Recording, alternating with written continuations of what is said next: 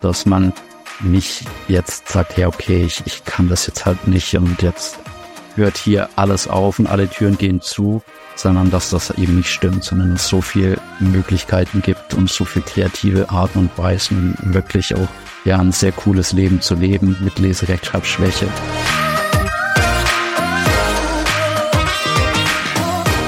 Herzlich willkommen zu dieser Folge deines Lieblingspodcasts Potenzialfrei. Leserechtschreibschwäche und Rechenschwäche. Danke, dass du so treu diesem Podcast zuhörst. Heute ist JP zu Gast. Wie auch schon bei anderen vorher, hat bei JP ein Auslandsaufenthalt zu der großen Wendung in seinem Leben geführt, und zwar zum Studium der Theologie. Und heute lebt er mit seiner Familie in Japan und unterstützt unter anderem Menschen dabei, ihre Stärken zu entdecken. Und apropos Stärke, auch du kannst deine Stärken entdecken. Hallo JP, es ist großartig, dass wir die Zeit gefunden haben oder dass du dir die Zeit rausgesucht hast. Und jetzt haben wir schon ganz nett losgeschnackt.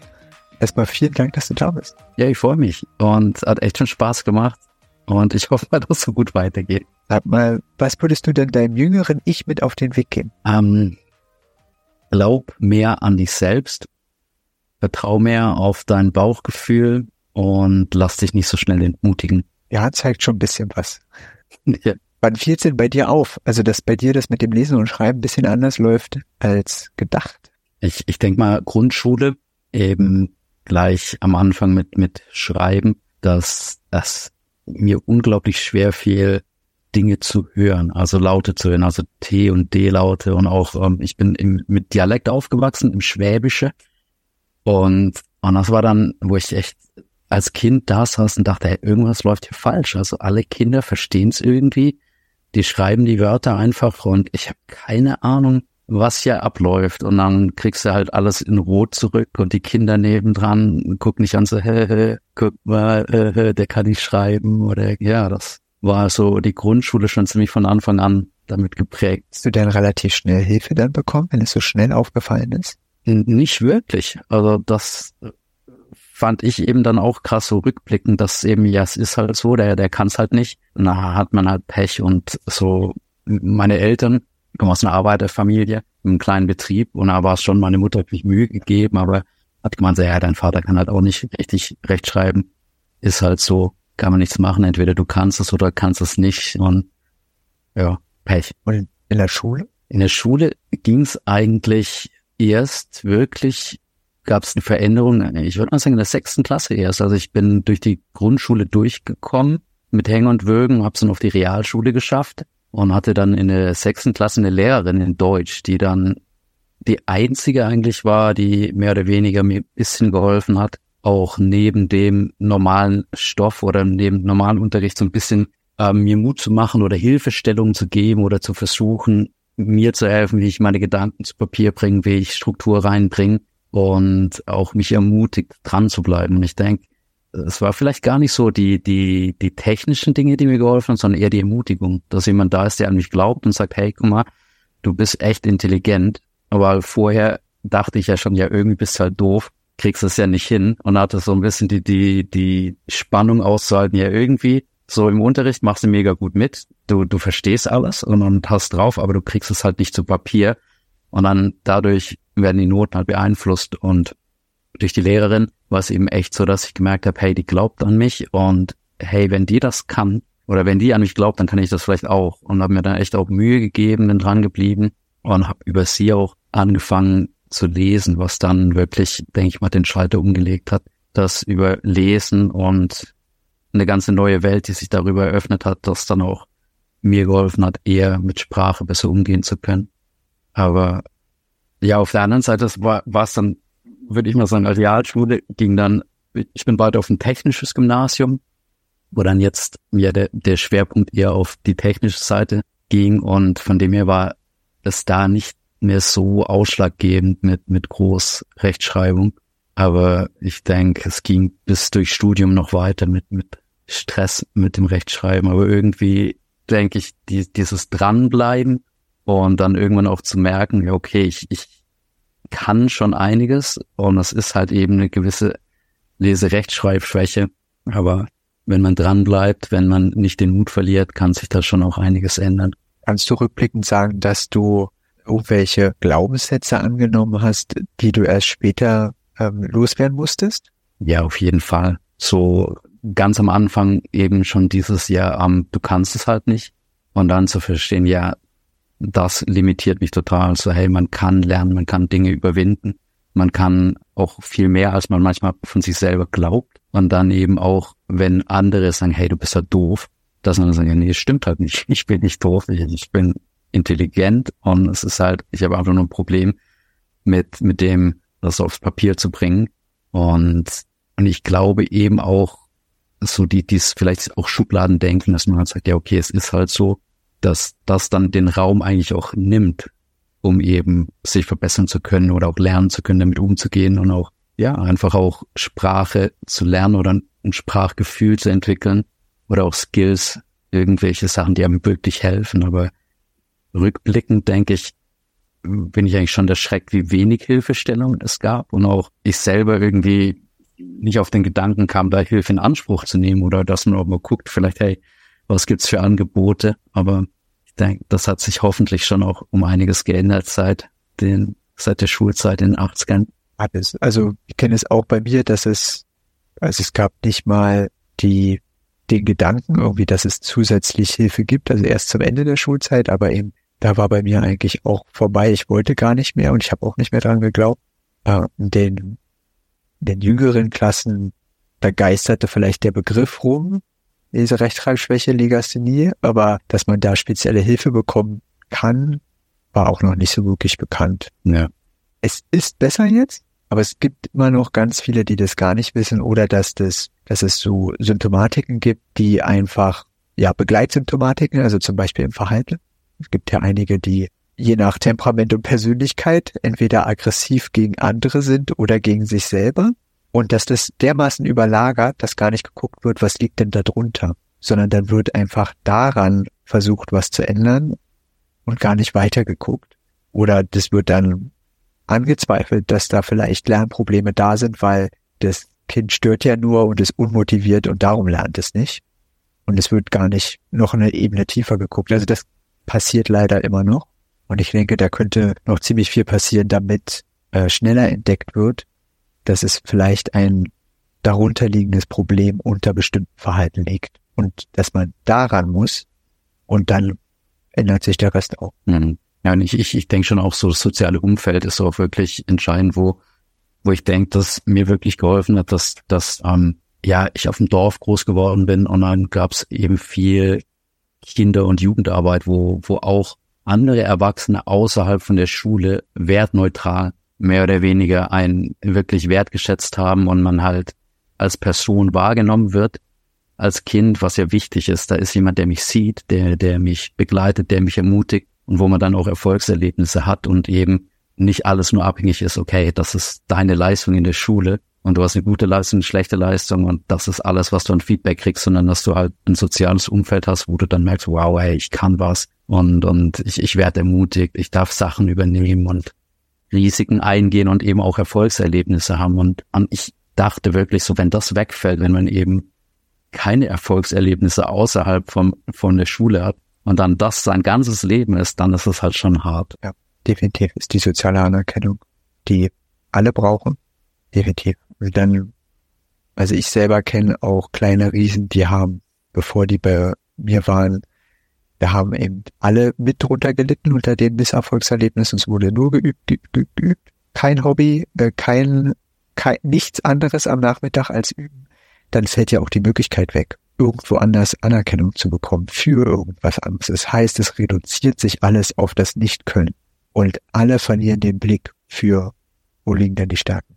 Ja, das ist schon witzig so, auch wenn ich jetzt überlege, ähm, so Lehrer, die dann in der Realschule zu mir gesagt haben, so ja, hier wirst du halt Handwerker und da brauchst du keine Sprache und alles. Und dann eben die, die eine Deutschlehrerin, die erkannt hat, so hey, du, kannst gut mit Sprache umgehen und du redest unglaublich viel und gerne.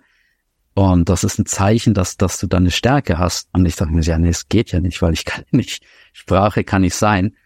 Und dann eben, wem glaube ich jetzt? Glaube ich jetzt den Leuten, die sagen, ja, nee, mach nichts mit Sprachen äh, guckt, dass er halt irgendwie einen handwerklichen Beruf machst oder dann eben, ja, in welche Richtung gehst du weiter? Und dann war schon auch so ein bisschen, okay, ich bin auf ein technisches Gymnasium und äh, vor, vor ein paar Jahren hatten wir so ein Abi-Nachtreffen und äh, es ist, alles sind irgendwie in Ingenieure und in der Automobilbranche. Und, und ich arbeite in Japan als, als Theologe und alles so, what?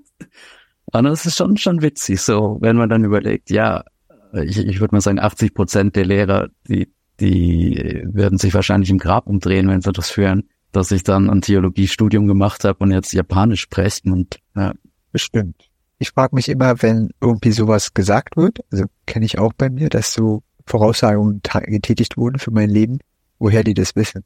Also da auch, auch eine Lehrkraft sieht ja nur einen Ausschnitt nur ein Teil des Lebens und zwar, so wie du auch gesagt hast, nur das in der Schule und nicht alles ringsrum. Was lernt man denn noch? Was bekommt man noch mit für Einflüsse? Welche Möglichkeiten eröffnen sich? Und dann entwickelt man sich irgendwo anders hin. Also das ist ja die, das, das finde ich das Großartige nach der Schule, dass man nicht breit alles abdecken muss mehr, sondern einfach viel mehr dahin geht, was die eigenen Interessen sind und sich dadurch viel mehr Möglichkeiten ergeben. Ja, und, und auch, wie du sagst, so, welche Qualifikation hat der Lehrer oder die Lehrerin, um so eine Aussage zu machen, die ja wirklich ein, großes Gewicht hat. Und dann denke ich es auch wieder mit dem Hintergrund. So, wenn ich überlege, ja, damals war schon so ein bisschen so, wow, wenn die, die studierten Leute sowas sagen, dann, oh, dann hat das Gewicht. Und wenn man mal selber studiert hat, dann denkt so, hey, wow, was, was treffen die für Aussagen, ey, was, was, wie du sagst, ist ja schon auch so selbsterfüllende Prophetien manchmal, wo dann da über Menschen ausgesprochen werden und, und das ist schon zum Teil auch bitter, wenn das nicht hinterfragt wird oder eben nicht auch wirklich auf Fakten basiert, sondern eben nur auf diesen kleinen Einblick, den die Lehrer haben und dann ihre Schlüsse ziehen. Ja, und sich nicht bewusst sein, wie stark die Aussage ist und wie sehr sie prägen kann auf ziemlich lange Zeit. Und es gibt definitiv positive Aussagen von Lehrkräften, aber es gibt eben auch die negativen und ich glaube, es ist immer schwer zu erkennen, was ist es denn jetzt und wie stark prägt das die Person vor mir und also auch in welche, in welche Richtung. Ich kann ja auch eine Aussage positiv meinen, sie kommt aber völlig anders an und prägt auch dementsprechend dann anders. Ja, und auch was, was du gemeint hast mit Motivation oder eben die Dinge, die einen begeistern, das ist ja eine unglaubliche Antriebskraft. So wenn, wenn man Motivation hat oder was findet, was einen erfüllt oder was einem Sinn gibt, dann kann man wirklich auch viel besser mit, mit Dingen umgehen, die jetzt vielleicht nicht hundertprozentig glatt laufen, aber eben diese Resilienz dadurch, durch diese intrinsische Motivation ist viel größer, als wenn jetzt irgendwie von außen gepusht wird und gezogen. Und wo ich schon auch denke, was, was im Schulsystem, ja, hoffe ich mal noch mehr zum Tragen kommt, dass Kindern geholfen wird, ihre Stärken auch zu finden. So, hey, das ist das, wo du wirklich glänzt, wo du einzigartig bist und eben nicht nur, okay, das hier, spring hier drüber und alle müssen drüber hüpfen, auch wenn du jetzt hier komplett was anderes lieber machst dabei. Das wäre sehr schön. es gibt ja vielleicht noch Hoffnung. Jetzt hast du ja zwischendurch schon gesagt, dass du studiert hast. Wie war denn der Weg von dem, äh, du bist auf das technische äh, mhm. Gymnasium Technische Gymnasium, genau, fachgebundene Hochschulreife. Und hast dann Theologie studiert. Dann äh, ja, das ist ein bisschen, ein bisschen, ein bisschen Sprung, ein bisschen Sprung. So, ja, ich, ich wusste echt nicht, was machen nach dem Abi und bin ein bisschen rumgeeiert, habe dann, ähm, äh, mein Dad hat äh, eine kleine Firma und habe dann als Schreiner mehr oder weniger gearbeitet und alle sind studieren gegangen und ich wusste eben nicht, was ich machen soll. So ja, technisches Gymnasium war jetzt auch nicht so der Knaller, hat mir nicht so viel Freude gemacht und hatte dann so ein paar Ideen, aber bin ich in die Pötte gekommen und dann waren meine Eltern auch ein bisschen, dass hey jetzt hier mach mal und dann habe ich einfach ein Flugticket gebucht und bin nach Neuseeland geflogen und habe gesagt, ja, okay, ich nehme jetzt Zeit und ich komme erst zurück, wenn ich weiß, was ich studiere. Und bin dann durch Neuseeland getrennt und habe dann noch einen Freund getroffen, sind mit dem Auto monatelang durch die Insel gegurkt. Und äh, er hört sich ein bisschen komisch an, aber ich habe von meinem Bruder so eine kleine Taschenbibel mitgenommen, dachte er, solltest du mal lesen. Und dann hat es mich total fasziniert. Er hat dann angefangen drin zu lesen und so, wow, ey, ist ja echt spannend. So, ey, unglaublich, warum hat mir da nie vorher schon jemand da gesagt, dass du mal lesen sollst? Und dann kamen immer wieder Leute zu mir und so, was liest denn da? Und ich so, hey, ich lese die Bibel, ey, voll der Hammer. Und ich so, was? Ey, bist jetzt ein Pastor oder was? Und ich so, nee, aber das ist voll cool, ey. Hier, hör mal. Und hab dann da erzählt, was ich halt gelesen habe. Und dann haben Leute gesagt, ja, studier doch Theologie, wenn es dich so interessiert. Ja, und so, ja, krass, habe ich noch nie drüber nachgedacht. Ich weiß nicht mal, was man braucht als für ein Theologiestudium. Und dann ging es immer wieder so, dass irgendwelche wildfremden Leute dann kamen, so, hey, komm, mach doch einfach, hey, ist doch geil, wenn es dich interessiert. Selbst wenn du nochmal umsattelst, ist doch kein Problem. Und ich so, ja klar. Gut, hey, dann, dann studiere ich's mal, hey, und dann, Gott, wenn du da noch mit am Start bist, kannst du dir auch mal ein bisschen mithelfen. Und habe mich dann beworben. Und dann muss, musste ich für das Studium eben ähm, das Gräkum und das Hebraikum machen. Und dachte ich, ja, okay, also das ist jetzt schon die Challenge. Und wenn du es jetzt schaffst, hey, dann machst du es einfach. Und das war der Horror. Das war, ich war der Einzigste, der nicht in der Schule vorher Latein hatte. Und dann war es immer so, ja, und wie wir alle aus Latein wissen, und das, äh, Entschuldigung, ich habe keine Ahnung, von was sie hier reden. Und es war wirklich nochmal Hardcore-Grammatik und eben die ganze ja linguistische Seite eben mit diesen ganzen Satzstrukturen und eben wie Sprache funktioniert, hatte ich keine Ahnung. Und es war wirklich ein Schock, aber es war auch heilsam für mich, weil ich denke ich mal dadurch mehr Hilfssteine hatte für mich selber auch im Deutschen, wie Sprache funktioniert. Und ich bin so von wegen ja Theologie witzigerweise durch Hebräisch durchgekommen, weil ich wirklich am Tag vorher den Prüfungstext gelesen habe. Ja, für mich selber diesen Text gelesen und am nächsten Tag kommt in der Prüfung für die Übersetzung dieser Text dran. Und deswegen bin ich durch Hebräisch durchgekommen. Und Griechisch war anders, also war Altgriechisch, ähm, richtig schön Sokrates und philosophische Texte. Und ich hatte mit einer 4 wäre ich durchgekommen.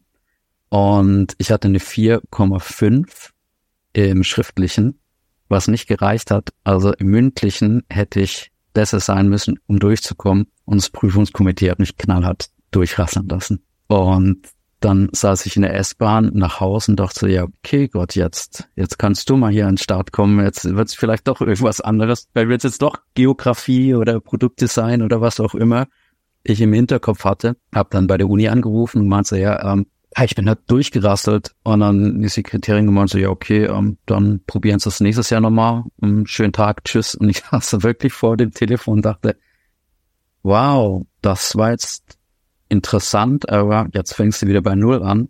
Das Telefon klingelt und der Rektor von der Uni ist dran. So, ja, Herr Koch, kein Problem. Ich habe das hier gerade von der Sekretärin gehört. Ja, kommen Sie, kommen Sie. Wir, wir packen das. Ist alles gut. Sehen uns dann am Anfang vom Semester. Und ich dachte nur, okay, wow, wow das ist cool. Und das war dann für mich schon auch so ein Ding, wo ich dachte, hey, okay, ey, wenn jetzt da die Tür offen ist und du es bis hier geschafft hast, dann guckst jetzt, dass du da vor uns durchkommst. Und dann habe ich Griechisch einfach nochmal gemacht und das dann echt auch richtig gut gelaufen, weil ich mich dann auch ziemlich dahinter geklemmt habe und echt gebüffelt habe und ich war dann, ich glaube, ein der Besten in meinem Jahrgang in, in Altgriechisch. Ja, das ist schon witzig. Und dann auch mit Theologie war ähm, denke ich mal, meine Rettung, dass ein Theologiestudium ist ja schon ziemlich trocken und, und sehr theoretisch. Aber ich hatte dann ähm, in Gießen, wo ich studiert habe, eine kleine Gruppe von ein paar Jugendlichen, die ähm, eben Gemeinde gemacht haben und die mich dann geholt haben und gesagt, hey, du studierst Theologie, hey, du kannst hier helfen und du kannst reden, hey, hier, jetzt mach du mal die Predigten. Und wir hatten eine Hammerzeit mit einer Punkband, die Musik gemacht hat und Obdachlosen, die mit Bierflaschen an mir geworfen haben, wenn ich Sachen gepredigt haben, die sie nicht cool fanden. Und ebenso dieser soziale Kontext und auch eben das theoretische praktisch anwenden. Das war wirklich das, was, was mir dann durch Studium durchgeholfen hat und dann auch zu wissen, hey, guck jetzt nicht nach den Noten und muss jetzt nicht hier mit den besten Noten absolvieren, sondern hey, ich hang, low-hanging fruits und gucken, dass ich durchkomme und eben, was ich vorher gemeint habe mit den Interessen, einfach, dass ich gucke, das, was mir echt Spaß macht, das, was lebensgebend ist, das machst du und das, was du mitnehmen kannst, nimmst du mit und ist wichtiger als irgendwelche Noten später. Interessiert niemand, was du auf dem Zeugnis stehen hast. Ja, und dann musste ich ein Praktikum machen am Ende vom Studium. Kam ein kleiner japanischer Pastor bei uns an der Uni vorbei und ich dachte, Japan, ja cool, ey. Ich so, ja, wir möchten nach Japan kommen. Ja klar, ich komme zum Praktikum nach Japan, habe ein Praktikum gemacht und dachte, ja, hier wird es sich eigentlich echt gut leben lassen und hatte dann damals schon ein Angebot von so einem Gemeindeverband, Kirchenverband, um eben in Japan zu arbeiten. Und dachte, ja klar, guckst du mal. Meine Freundin damals erzählt und jetzige Frau, die ist auch sehr abenteuerlustig. Cool, Japan, komm, schauen wir mal. Und so vor 15 Jahren hierher und sind wir immer noch da. Und dann musste man aber nochmal Sprache von vorne lernen. Was war der Unterschied? Ähm, ich denke, dass dadurch, dass ich Deutsch lernen musste und eben, würde ich mal sagen, mein ganzes Leben mit Sprache gekämpft habe, war es dann so, dass ich, denke ich mal, schon wusste, wie, wie ich lernen kann, was mir hilft. Und dann nochmal, ja, wirklich von Null anzufangen. Also du, du kannst ja wirklich gar nichts, so kannst nichts lesen. Und dadurch, dass ich, denke ich mal, als Kind damit schon lernen musste, damit umzugehen, dass mir schwerfällt, Sachen zu schreiben oder, oder Sachen nicht zu können wie andere und wusste, okay, so der, der Selbstwert liegt jetzt nicht in dem, was ich kann oder nicht kann, hat mir dann geholfen, denke ich mal, im Japanischen auch zu wissen, ja, okay, es, es fühlt sich echt schlecht an, aber das ist nicht meine Identität, das bin nicht ich, selbst wenn ich jetzt hier wie ein Trottel behandelt werde von, von der Kassiererin und im Supermarkt stehe und ich weiß, was, was die Milch und was das Waschmittel ist, aber hey, wird schon irgendwann kommen. Ist es dein Erlebnis, dass es für dich einfacher war, dann in dem Land selber die Sprache zu lernen? Auf jeden Fall. Also mir hat's echt geholfen, Alltagssituationen mit der Sprache zu verknüpfen. Und vor allem, wenn ich einen Fehler gemacht habe in einer Situation und dann in einer anderen Situation es richtig gemacht habe, dass ich das verknüpfen konnte. Und auch vom, vom Lernen her habe ich gelernt, dass ich eher ich, ich weiß nicht, ob man es auf Deutsch so sagt, taktiler Lerner, Learner, also tactile Learning Style, wenn ich irgendwas tue, wenn ich was praktisch mache und die Sprache anwende in der Situation, wo mein ganzer Körper involviert ist, dann merke ich es mir am besten. Andere Leute, für die ist vielleicht toll, wenn sie in einem Klassenzimmer sitzen und ein Lehrbuch haben, aber das bringt mir so ziemlich gar nichts. Das ist das Schlechteste für mich, aber eine echte Situation mit echten Menschen und eine richtige Unterhaltung, dem Alltag verankert ist, das, das ist was, wo, wo ich mir dann eher merken kann und wo ich dann auch weiß, okay, so wird's angewendet. Ist, also kenne ich jetzt von, von einigen, die mir das berichtet haben, dass ihnen das wirklich einfach das nutzen und dann ging's rasant mit der Sprache und viel, viel leichter fällt als, ja, am Tisch zu sitzen und die Vokabeln zu lernen und das dauert ewig und die bleiben doch nicht im Kopf und dann lieber einen anderen Weg finden und dann funktioniert es. Ja, und, und es war schon echt interessant, weil wir hatten ähm, so mit einer Organisation, wo wir unterwegs waren, eine Vorbereitung, einen Monat lang in Singapur. Und da gab es dann auch wirklich Leute, die ähm, Linguisten mit uns auch Tests gemacht haben, was ist eben der Weg, wie du am besten lernst. Und dann auch Tipps gegeben haben und auch, wo ich denke, dieses Umfeld auch mit Erwachsenen lernen und eben zu gucken, hey, wie kann man wirklich helfen, dass diese Person am besten lernt, das, das ist schon was anderes, wie wenn der jetzt halt sagt, okay, hier sind die Textbücher, guck mal, wo du hinkommst. Das ist was, was viel fehlt, dass nicht geguckt wird in der Schulzeit, was ist es denn für ein Lerntyp? Und wie kann man wirklich unterstützen, was, wie kann man zu Hause für sich lernen, also außerhalb der Schule? Und wie kann man das für sich effektiv lernen, weil gar nicht so darauf geguckt wird. Was, was braucht man jetzt? Wie du sagst, das eben, das Schulsystem ist ja meistens, du hast eine Vokabelliste oder irgendwelche Texte und das musst du reinprügeln, dass gar nicht der Raum dafür da ist, zu gucken, hey, was für Möglichkeiten gibt es eigentlich sonst noch? Wie ist denn dein Umgang heute mit dem Lesen und Schreiben? Ich lese sehr gern. Also ich habe eigentlich ziemlich großen Wissensdurst und, und freue mich eben einfach an, an Informationen jetzt fachlich in meinem Bereich, aber dann auch ja immer mal wieder ein gutes Buch. Das finde ich schon sehr lustig. So, wenn ich das meinem jüngeren Ich erzählen würde, äh, wäre bestimmt eine lustige Unterhaltung. Und ähm, jetzt gerade wenn wenn ich Texte schreibe, äh, es gibt ja heutzutage ähm, künstliche Intelligenz, wo man einfach hier checkt mal den Text auf Rechtschreibung und dann ähm, hat sich da das schon zum Guten verändert, weil ich weiß schon, dass ich manchmal ziemlich Hemmung hatte, jetzt irgendwas zu schreiben. Ich dachte, oh Mann, oh, Kommasetzung, Rechtschreibung und Grammatik so muss das jetzt sein. Aber dadurch, dass das ja halt, ich weiß, okay, ich kann das jetzt hier bei ChatGPT oder wo auch immer durchjagen und die Fehler sind draußen und ich muss nicht mal jemand fragen, fällt es mir schon einfacher, auch Dinge zu schreiben. Und auch momentan so ein, ein Teil von meiner Arbeit ist, dass ich ähm, einen, einen Kurs unterrichte, eher auf Englisch und Japanisch. Und wo ich auch denke, so, hey, wie, wie lustig ist das, dass ich jetzt ähm, auf Englisch und Japanisch online ähm, Leute unterrichte und mit denen wirklich der Unterhaltung habe und oft auch dann hin und her switch zwischen Englisch und Japanisch. Das ist schon, ja, es ist schön, wo, wo ich mir auch selber immer wieder sage, ich sollte mich eigentlich mehr drüber freuen. Das ist, wie cool das ist so. Ja. Auf alle Fälle. Ja. Ich finde, äh, also A machen das alle zu wenig, zurückzugucken, was sie, was sie erreicht haben. Ich finde, dass Menschen, wo der Weg schwerer war und der Start nicht so einfach war, sollten das noch viel mehr machen zu gucken, was habe ich denn alles geschafft welche Hindernisse habe ich genommen und bin ich heute und eben das, was du sagst, ne, wenn man das seinem jüngeren Ich sagen könnte und da noch viel mehr Selbstbewusstsein mitgeben, wie viel einfacher wäre es gewesen. Ja, ja das denke ich schon auch mit ein Grund, wo als mich angefragt hast für einen Podcast, wo ich dachte, ja klar, hey, ich möchte auf jeden Fall Leuten Mut machen und sich da nicht limitieren und auch wirklich groß zu träumen und zu gucken, hey, was, was, was macht mir Spaß? Wo sind meine Stärken? Und dann echt vorwärts gehen und ja, so, wo, wo ich schon denke, dass das so ein Herzensanliegen für mir, wirklich Leuten Mut zu machen. Vielen Dank. Ich frage jetzt immer alle, die bei mir im Podcast sind, weil ich habe ja eine Playlist, die ich führe, und zwar mit Power Songs, Empfehlungen von Gästen im Podcast. Kannst du mir einen Power Song empfehlen? oh, oh, oh, ich weiß nicht. Ist, ähm, ähm, ich habe sehr viel Punkrock gehört, als ich jünger war. Und vor kurzem habe ich wieder Slime, wenn der Himmel brennt, gehört. Und, und der, der hat Power. Das ist echt ein Power-Song. Da geht so einiges, ja. Na, dann kommt der rauf auf die Liste. Ja, sehr cool, hey. Äh, die Liste mal ein bisschen aufmöbeln. Welches Lebensmotto begleitet dich denn? Ich denke mal, eine Sache, eben jetzt so auch vom, vom Theologe ist, ähm, du bist geliebt.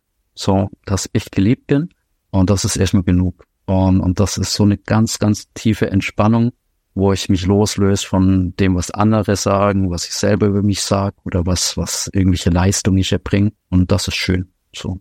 Das ist, denke ich, mein Lebensmotto, wo ich immer mehr auch drin wachsen möchte, weil ich denke, das gibt dann Raum, um eben andere auch lieb haben zu können. Und letztendlich, glaube ich, ist das, was uns wirklich Menschen menschlich macht, dass, dass wir echt lieben können und uns lieben lassen können. Gibt es noch irgendwas, was du sagen möchtest? Ich finde es total cool, was du machst mit der Arbeit, dass du Leute unterstützt mit Leserechtschreibschwäche und das finde ich auch echt mega cool. Und, und dass eben diese Angebote gibt und dass man nicht jetzt sagt, ja, okay, ich, ich kann das jetzt halt nicht und jetzt hört hier alles auf und alle Türen gehen zu, sondern dass das eben nicht stimmt, sondern es so viel Möglichkeiten gibt und so viel kreative Arten und Weisen, um wirklich auch ja ein sehr cooles Leben zu leben mit Leserechtschreibschwäche. Und von dem her, ja, sehr cool, was du machst. Vielen, vielen Dank. Vielen Dank für das schöne Gespräch. Ja, ebenso. Waren super schöne Themen, die du angesprochen hast. Das freut mich. Vielen Dank. Danke. Danke, dass du dieser Folge deine Zeit geschenkt hast. Ich freue mich sehr, wenn du diesem Kanal positives Feedback gibst. Also nimm einfach dein Handy in die Hand und bewerte den Podcast mit fünf Sternen. Ich bin dankbar für jede einzelne Bewertung, ob auf dieser Spotify oder Apple Podcast. Schreib mir also gerne eine Bewertung und empfehle mich deinen Liebsten weiter. Dann können wir gemeinsam unseren Weg gehen. Ich freue mich von dir zu hören. Alles Liebe. Es ist fantastisch, dass es dich gibt.